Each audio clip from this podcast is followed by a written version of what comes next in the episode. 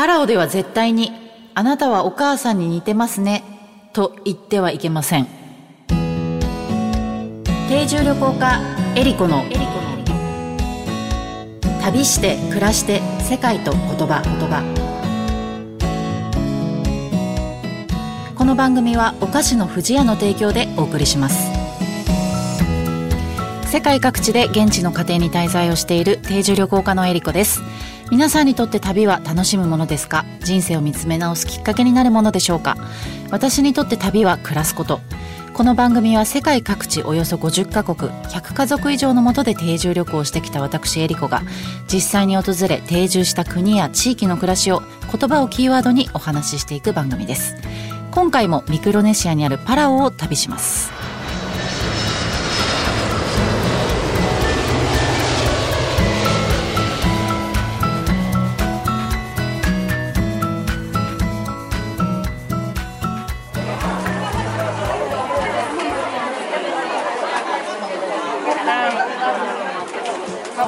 日本から南に3000キロ。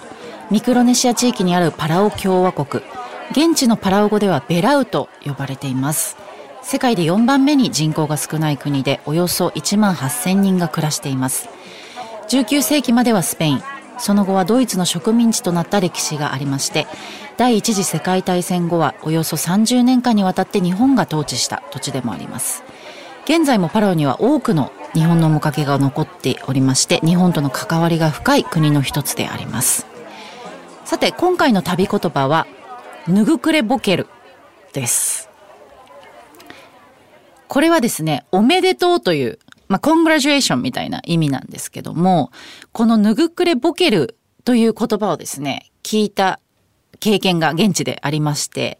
これはですね、どこで聞いたかというと、まあ、現地のそのパラオ人のですね、ベイビーシャワーに行った時に聞いたんですね。皆さん、ベイビーシャワーってご存知ですか？もともとアメリカ発祥みたいで、最近あの日本でもやる人が増えてきているんですが、えー、出産前の、まあ、妊娠7ヶ月から8ヶ月ぐらいの妊婦さんをお祝いするパーティーなんだそうなんですね。で、パラオにもこのベイビーシャワーって言われるものがあるんですけども、まあそのお誘いを受けて、あの、せっかくなのでね、あの、行かせていただいたんですが、このパラオのベイビーシャワーっていうのは、そのアメリカとか日本の様式とはもう全然異なるもので、まあ実際にいてね、すごくこうパラオの社会的慣習だったりとか、まあそういうのも知ることができたんですけれども、あの、パラオのベイビーシャワーっていうのは、あの、第一子が誕生した2ヶ月後に行われるんですね。なので、妊婦さんをこうお祝いするものではそもそもないっていうのがあります。で、パラオ語ではガースというふうに呼ばれています。で、このガースの儀式が始まるのが、えっ、ー、と、このベイビーシャワーの本番のだいたい4日から10日ぐらい前からもう始まってるんですね。オムスールと呼ばれる何種類ものこのハーブを蒸したスチームバスの中にこう女性が入って体をマッサージしたりとかあとこう産後の体をこう回復させるっていう目的で、えー、このスチームバスの中に入るっていう儀式があるんだそうなんですけどもでこのスチームバスの最終日に行うのがこのベイビーシャワーガースなんですね。で会場に行ってですね、まあ、主役のお母さんにまず会わせてもらったんですね。でそのお母さんのとこに行ったらまずその人が真っ黄色なんですよ全身。顔も体も全部黄色。で、あの、衣装はですね、こう、腰わら、腰わらってありますよね。よくこう南国スタイルじゃないですけど、藁のスカートですね。藁のスカートを履いてて、で、藁の、えっ、ー、と、乳バンドをしてるんですよ。乳バンドってパラオ語でブラジャーって意味なんです。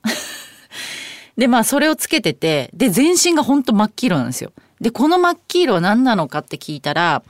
あの、ウコンと生姜とココナッツオイルを混ぜたものを体に塗ってるという話だったんですね。まあ多分それもこのハーブというか、体をこう、あの、リラックスさせるっていうか、まあ体を浄化するっていう目的で塗られてると思うんですけども、で、このココナッツオイルっていうのもパラオ人が結構常用してるオイルの一つで、例えばどういう時に使うかっていうと、海に入る時ですね、これあの塗ったりするんですよ。お風呂場にもね、置いてあるんですけど、で結構こう海に入りながらこのココナッツオイルをこう塗って皆さんこう海で過ごしたりするんですけどなんで？って聞いたら体が冷えないようにするっていうふうに言っててでそのねあのパーティー会場で、まあ、その主役の女性をこう観察させてもらってたんですけどまずそのまあえー、オイルを塗ってその衣装を着て、まあ、ドレスアップをしてでその後ですねオープンスペースの、まあ、野外ですねのところのパーティー会場のひな壇にこう上がっていくんですよ。でその移動の時っていうのが、えーと、地面とそのおあのお母さんのこう肌っていうのが触れちゃいけないっていう決まりがあってそのパーティー会場に向かう時もですね1メートルぐらいのゴザを2枚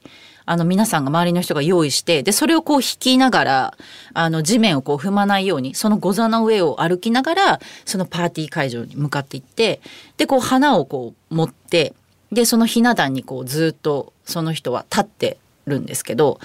私が行った時っていうのが大体50人ぐらいですかねあの人がお祝いに来ててで有名なね歌手の人を呼ぶんだそうなんですけど呼ぶそうなんですけどベイビーシャワーの時って。でその人がずっとこう音楽に合わせて歌を歌うんですね。で周りの人たちっていうのがえっと、その女性主役の女性を囲んであの1ドル札を片手に抱えてですねみんなその歌に合わせて踊ってで1曲終わるとそのお金をカゴに入れるっていうもうこれをずっと繰り返すんですよ。でその会場をねこう見渡すとなんかあれ？と思ったことがあって女性しかいないんですよ。で、聞いたら、このパーティーは女性しか参加できないと。で、男性はいない、来れないらしいんですね。参加できないと。で、男性はじゃあ一体どこにいるんだろうと思って、まあそのね、女性の家族の人とか多分来てるはずだから、で、会場の外をふろふろしてたら、あの、男の人たちがこう固まって、あの、小屋みたいなとこで朝日を飲んでたんですよ。で、この朝日っていうのは、パラオ語でビールって意味なんですね。で、何してんのって言ったら、いや、これ、このパーティーは、まあ、男の人は参加できないから、みんなでここで溜まって飲んでるみたいなことを言ってて、で、一体じゃあなんでその女性しかこう参加できないんだろうなと思って聞いたら、あの、この、会そのベイビーシャワーの目的っていうのが、まあ、この女性が家族とか親戚とか周りの人たちからどれだけ大切にされてるかっていうのをこう旦那さんに見せつけるっていう目的があるらしくってでなので旦那さんだけはその会場にいてもいいっていうことになってるんですね。その時に思ったのがパラオってあの母系社会なんですよ。その母親の血統によって家族とか血縁集団が組織される社会のことを母系社会というふうに呼ぶんですけど例えば財産贈与とかは母親から娘にこう継承されていくっていう。まあ、日本だと、えっと、父親から息子っていうのがパラオだと母親から娘っていうこう流れになるんですけどであの女性がねいっぱいそのパーティー会場にいて見てたら、まあ、パラオ人の人パラオ人の女性結構多いんですけど髪をですねお団子頭にしてる人が結構多いんですよ。でこれなんか流行ってるファッションというかみんなこうあのやってる伝統的なこの髪型なのかなと思ってたらあのこのお団子頭っていうのは出自が分かるようになってるらしいんですよ。だからその自分のその家の出身の身分がこのお団子でこう示されてるらしくってそのお団子の位置がトップこう高ければ高いほどあの社会的にいいところの人っていうか、まあ、いい出自の人っていうのがあるみたいでで私ねこの、まあ、パラオにいる時にえー、その熊谷さんのお家に娘さんが一人ねいらっしゃったんですよ。その娘さんの話になった時にお母さんに「あの娘さんお母さんに似てますね」って 言ったんですね。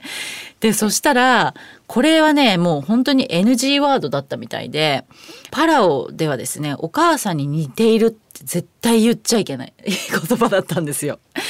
家の中の一番偉い人まあ、母親ですよねを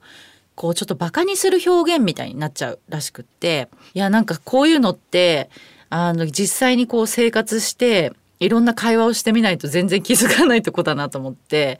あのちょっと申し訳ないなと思ったんですけどすごくねあの勉強になったっていうか面白かったなと思いました。旅して暮らして世界と言葉言葉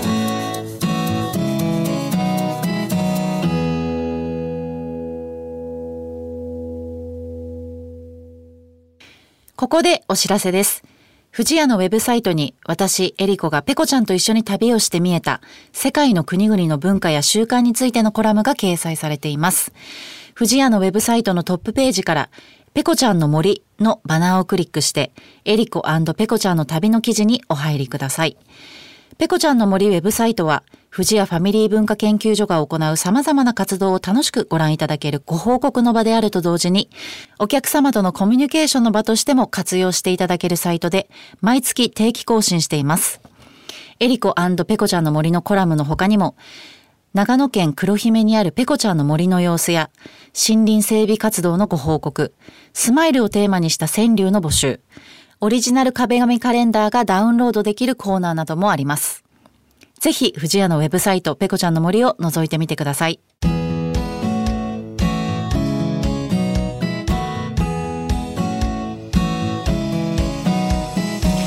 番組では皆様からの質問やコメントリクエストも大歓迎です。旅についてや海外の暮らしについての質問あなたの旅への思いなどをお送りください。メッセージの宛先はメールアドレス eriko.joqr.net までです。